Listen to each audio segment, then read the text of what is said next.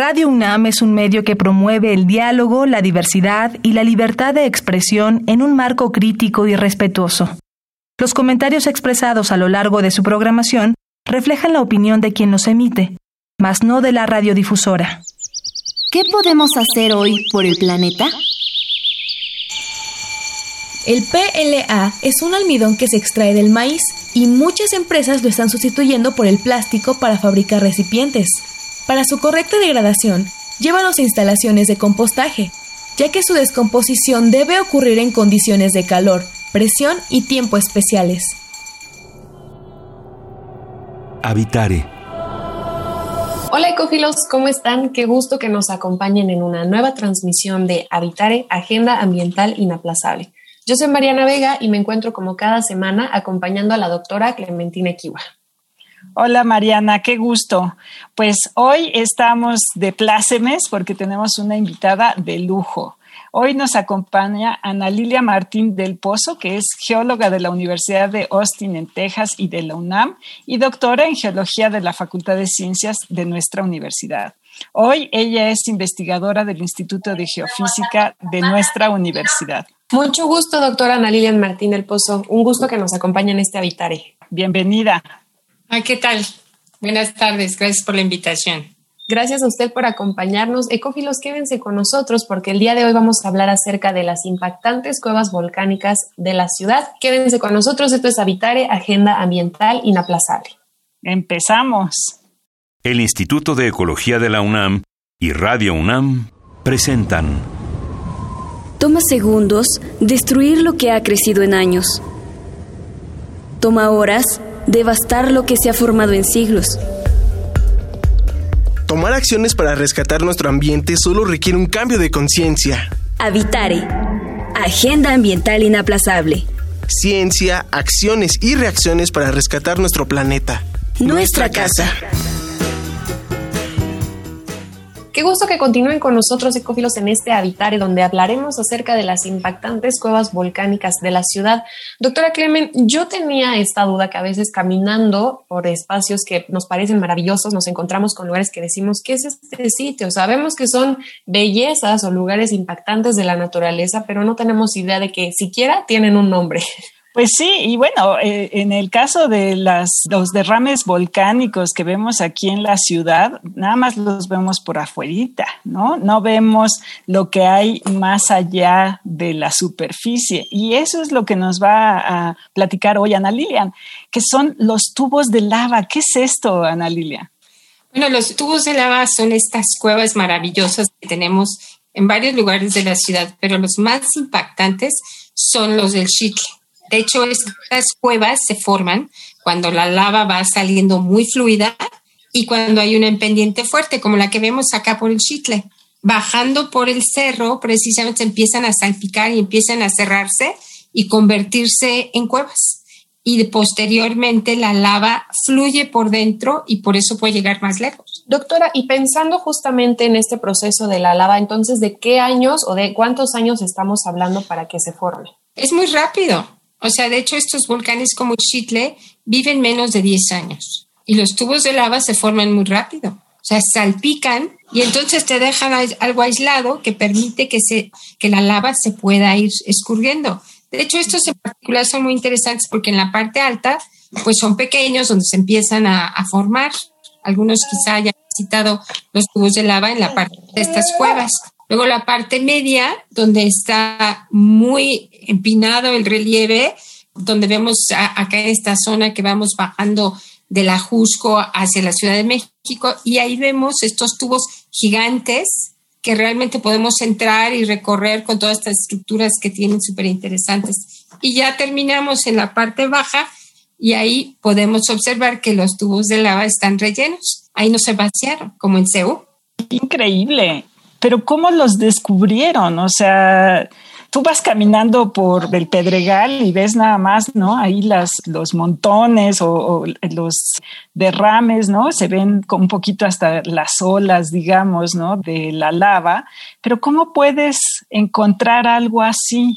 De hecho, esto ya tienen una historia muy larga, o sea, estos están inclusive en registros, por ejemplo, el Pedro el Negro, se habla de los registros así de la gente que sabía, pues San Agustín de las Cuevas, se llama así por esto, por los tubos de lava, por estas cuevas que encontramos en el sur de la ciudad. Entonces nosotros cuando empezamos a estudiar la geología del Chitle, pues obviamente nos encontramos mapeando como geólogos estas estructuras de lava, pues encontramos estas aperturas dentro de la tierra y entramos a las cuevas. Entonces, por dentro es todo un mundo fascinante porque también puedes ver hasta dónde llegaban las lavas. De hecho, hay cascadas de lava que se enfriaron ahí y hay una serie de estructuras súper interesantes, los tubos, especialmente estos de los encinos que les platico que están sobre el periférico, hacia el, subiendo hacia el Chitle, junto al Canal 13. Esta área, que es un área natural protegida, pues podemos ver tubos de lava de diferentes profundidades. Hay unos que están como a un metro, en cambio hay otros que están hasta 20 metros de profundidad. Hay unos que son pequeñitos, que son de pues no sé, medio metro un metro, y hay otros más profundos que llegan hasta 30 metros de profundidad.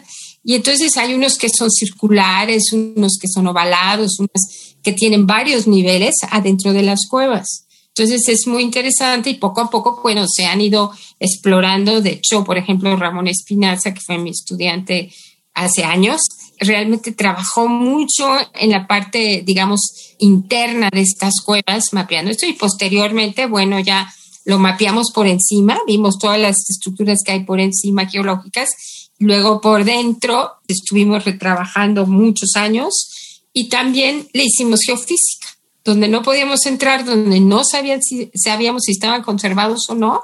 Con métodos geofísicos pudimos detectar dónde estaban abiertas, dónde estaban cerradas y si les habían destruido, por ejemplo. Y de acuerdo a estas características diferentes que nos menciona, por ejemplo, la profundidad o la altura una vez que estaba alguien adentro, ¿estas características determinan el tipo de estudio que, que hacerle, doctora, o es lo mismo para todas? No, obviamente las estructuras más grandes tuvieron más mayor impacto, ¿no? Hay muchos aspectos, desde la belleza escénica que tenemos arriba y adentro, o sea, tu biodiversidad no es lo mismo un tubo pequeño que un tubo grande. O sea, estas cuevas pequeñas son muy grandes.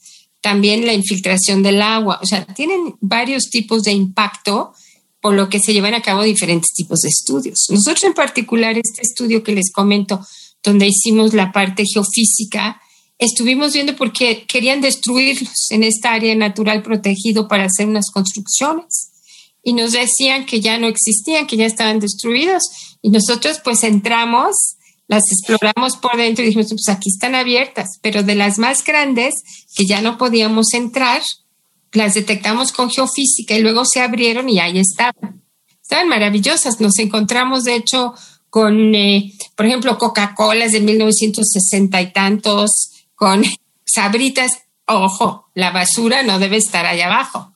Claro, pero es hasta un documento histórico. Sí, sí. Y también hay que cuidarlos porque hay áreas que, por ejemplo, donde pasa el drenaje, inclusive hacia los tubos. Y no estoy hablando del drenaje natural del agua de lluvia que cae y que recarga nuestro acuífero en esta zona, sino también un drenaje de todas las construcciones, todo el impacto que estamos teniendo en esta área, que también hay que cuidar mucho. Claro. ¿Y esto es único en el mundo o también hay tubos de lava en otras zonas de, no sé, en, las islas del Pacífico, por ejemplo?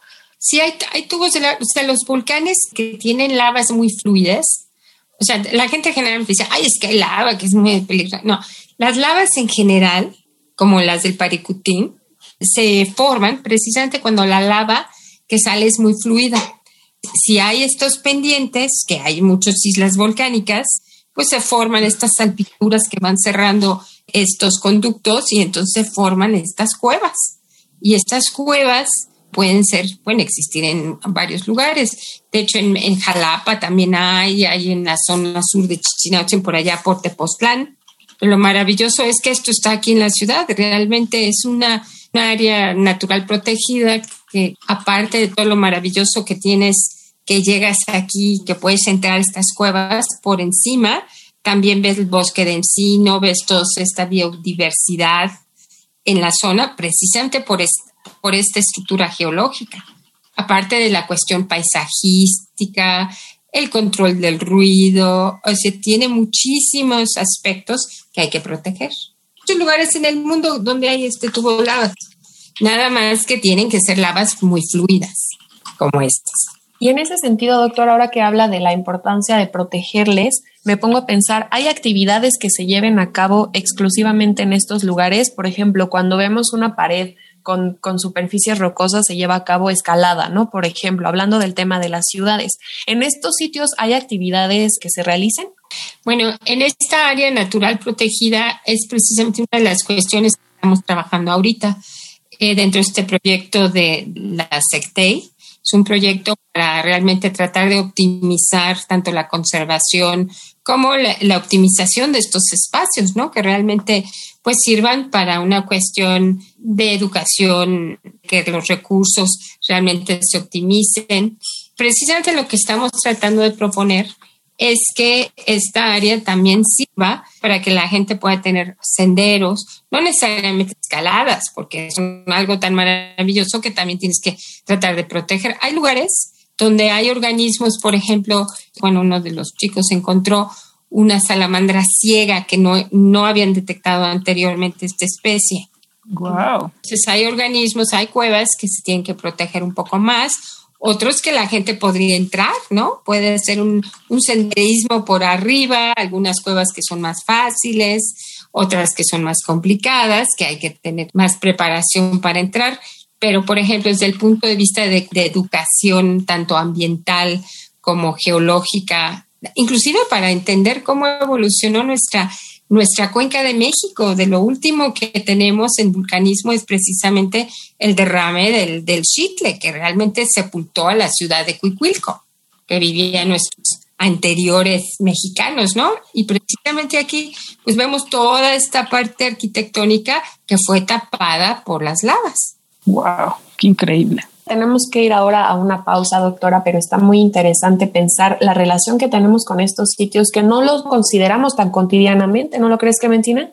Sí, y bueno, ahorita que dijo Cuicuilco, Cuico está casi allá al ladito y yo la verdad en mis tiempos de prepa había oído hablar un poquito de las cuevas, ¿no? Pero nunca me había puesto a pensar en esta imagen maravillosa de un espacio que tenga una historia tan fascinante. Exacto, así que sigan con nosotros en este Habitar, estamos aprendiendo juntos y juntas acerca de las impactantes cuevas volcánicas de la ciudad con la doctora Ana Lilian Martín del Pozo. Esto es Habitare, Agenda Ambiental Inaplazable, vamos a escuchar la biodiversidad y yo. Quédense con nosotros, no se vayan. La biodiversidad y yo.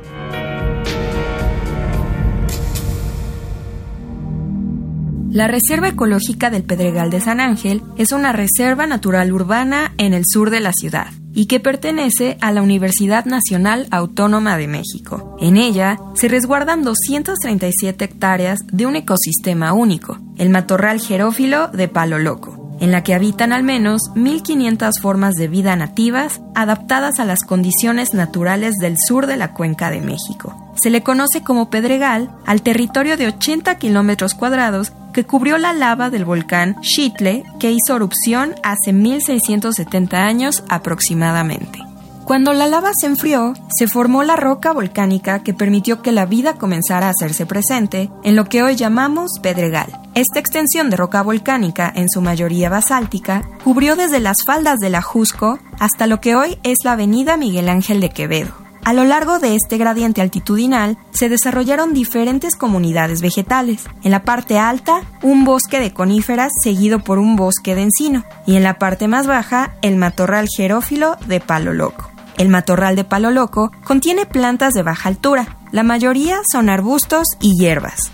Se le dice jerófilo porque las plantas que ahí habitan están adaptadas a vivir en un medio seco, pues en el Pedregal existe una temporada seca en la que no llueve de por lo menos seis meses. Este ecosistema es producto de un proceso histórico en el que las primeras especies que comenzaron a poblar la zona después de la erupción del Chitle fueron las que ya habitaban la cuenca de México, y es gracias a la diversidad topográfica que el Pedregal es un lugar diverso. Este paisaje natural protegido, en su mayoría en la Repsa, abarca la tercera parte del campus universitario y es patrimonio natural de la universidad y también de la sociedad mexicana. Esta gran riqueza animal y vegetal no existiría sin las condiciones únicas que surgieron después de la erupción del Chitle.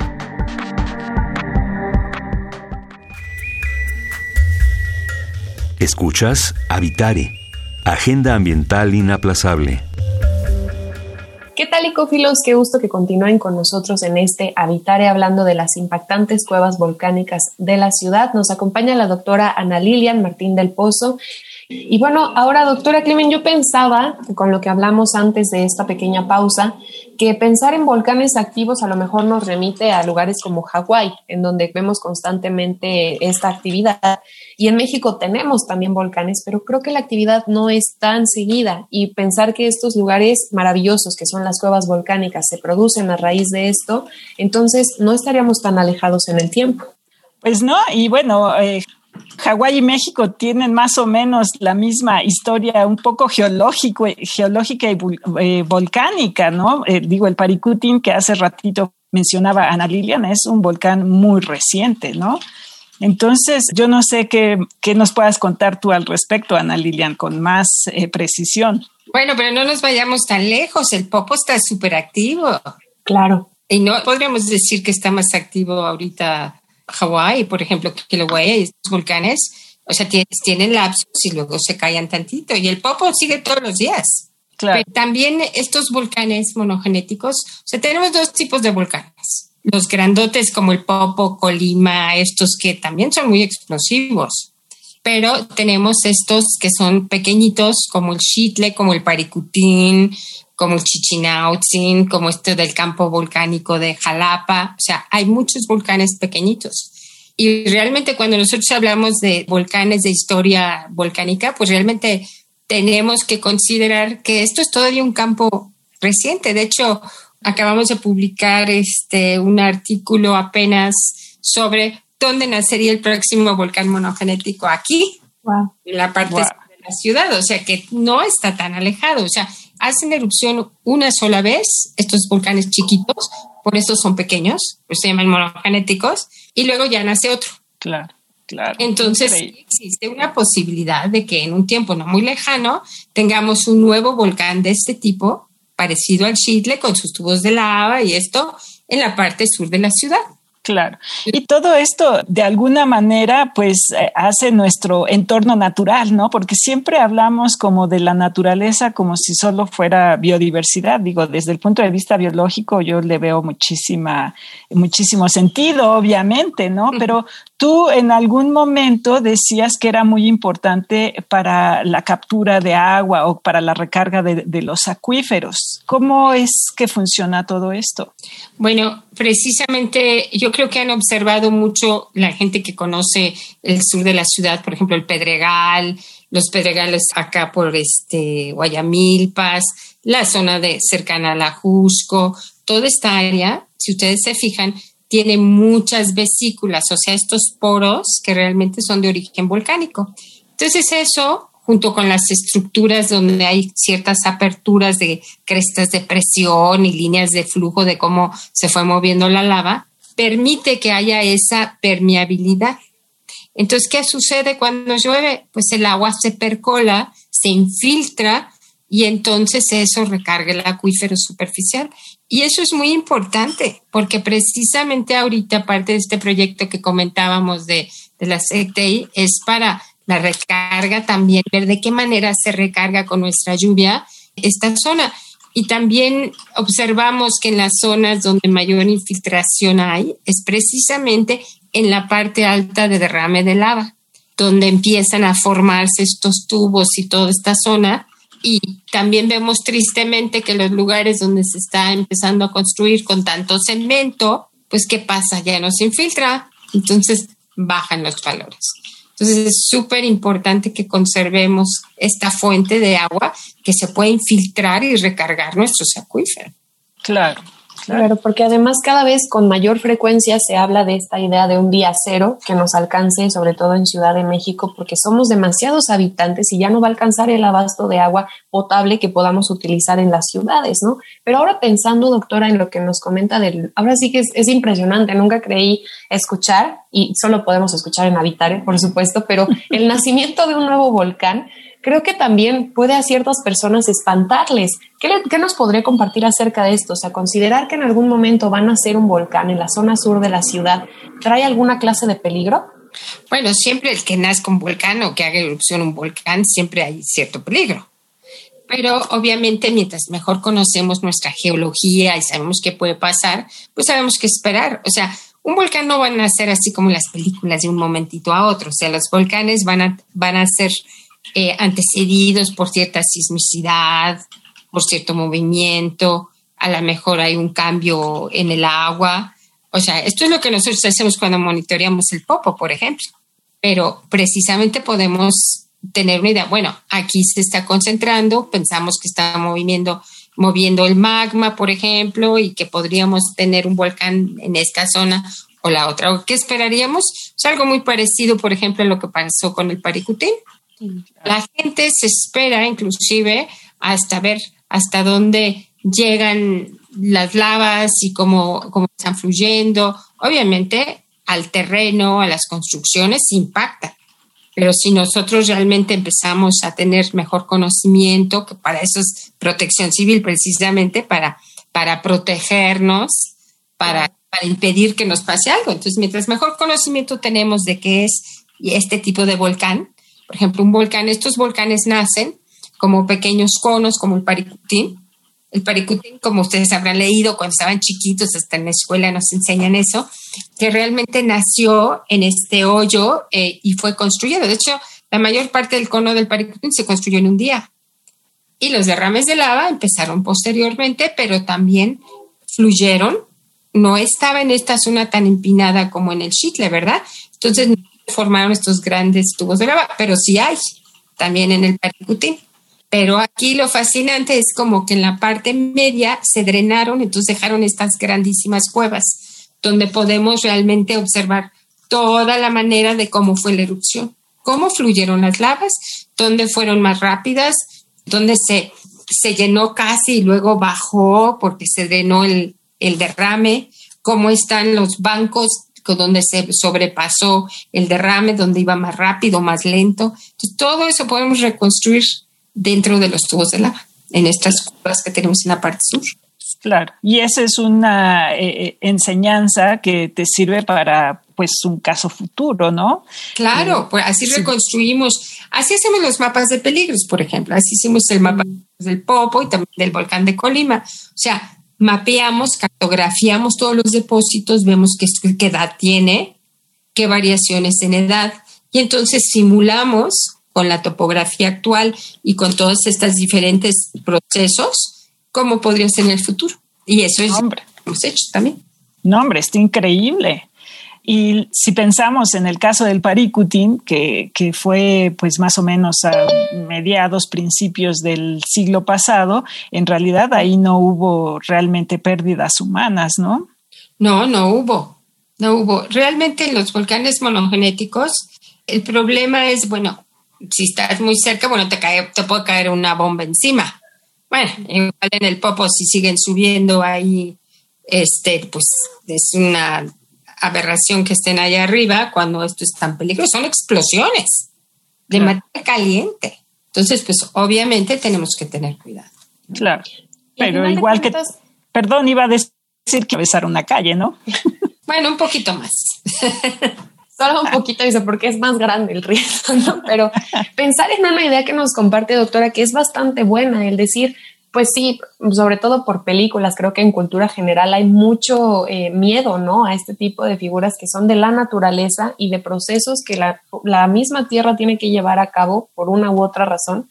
pero usted menciona algo muy importante, que es conocerlo, conocer las condiciones geológicas del lugar en donde vivimos, para no estar entonces viviendo con este miedo del riesgo que está siempre presente. Como dice Clemen, si cruzas la calle a lo mejor te pasa algo, pero en este caso, ¿cómo pueden las personas acercarse a conocer, primero, claro, las impactantes cuevas volcánicas aquí en la ciudad? pero sobre todo estos procesos para entenderlos de una manera mejor. Bueno, hay varias maneras. O sea, de hecho, en, en el Instituto de Geofísica estamos trabajando mucho estos aspectos. Hay, hay desde las entradas a las carreras que son de ciencias de la Tierra, de biología, las ingenierías geofísica y geología. O sea, hay muchas maneras que a diferentes niveles y profundidad pueden entrar. Ahora, si uno nada más quiere ir a conocer, bueno, todo el sur de, o sea, desde la ciudad universitaria, la parte de Cuicuilco, la subida a la Jusco y sobre todo esperemos que en un tiempo no muy lejano podamos abrir esta zona de los encinos, que es esta maravilla con estos tubos de lava que están juntito al periférico, para que la gente también pueda entrar y verlos y disfrutarlos. y cuidarlos, por supuesto, eso iba yo a agregar. Claro que además es importante este mensaje porque muchas personas que son ajenas a la comunidad universitaria no se acercan al espacio de ciudad universitaria, no sé, como por una clase de barrera que esté allí e intermedia, ¿no? Pero pueden hacerlo y este es un increíble pretexto para, pues, para llevarlo a cabo. Claro que sí. Pero también pues es importante que la gente que, que, vive, por ejemplo, en la parte alta, cercana al Chitle, la parte que está en San Nicolás, la zona de todas estas colonias que están bajando de la Cusco hacia la ciudad. Estas áreas tienen en sus manos el realmente tratar de recuperar el área. O sea, si vamos a construir, tengamos más cuidado, o sea, no usemos tanto cemento, estamos realmente parando toda la recarga del acuífero. Todo esto. Es para la sustentabilidad, todos podríamos beneficiarnos, inclusive ellos. Claro. Bueno, pues ecófilos, si a ustedes les quedó alguna duda con lo claro que ha sido la doctora Ana Lilian Martín del Pozo respecto a este tema, nos pueden escribir a través de las redes sociales. Sí, por favor, en Instituto de Ecología UNAM en Facebook, arroba y Ecología UNAM en Twitter, Instituto-Ecología UNAM en Instagram. Muchas gracias por habernos acompañado, doctora. No, gracias a ustedes, fue un placer platicar con ustedes. Mil gracias. Y pues no nos queda más que agradecer también al Instituto de Ecología de la UNAM y a Radio UNAM en la asistencia a Carmen Sumaya, información de Aranza Torres e Italia Tamés. En las voces de las cápsulas estuvo Lisbeth Mancilla, operación técnica y producción de Paco Ángeles y en las voces los acompañamos la doctora Clementina Kiwa y Mariana Vega. Los esperamos en el próximo Habitare Agenda Ambiental Inaplazable. Hasta la próxima. ¿Qué podemos hacer hoy por el planeta? Algunos envases hechos de papel no solo tienen este material como materia prima. Al consumirlo, asegúrate que solo tengan papel para que éste sea reciclable. Visita ecología.unam.mx para obtener más información sobre el tema de hoy. Y si quieres escuchar todas nuestras emisiones, entra a radiopodcast.unam.mx. Radio UNAM y el Instituto de Ecología de la UNAM presentaron Habitare, Agenda Ambiental Inaplazable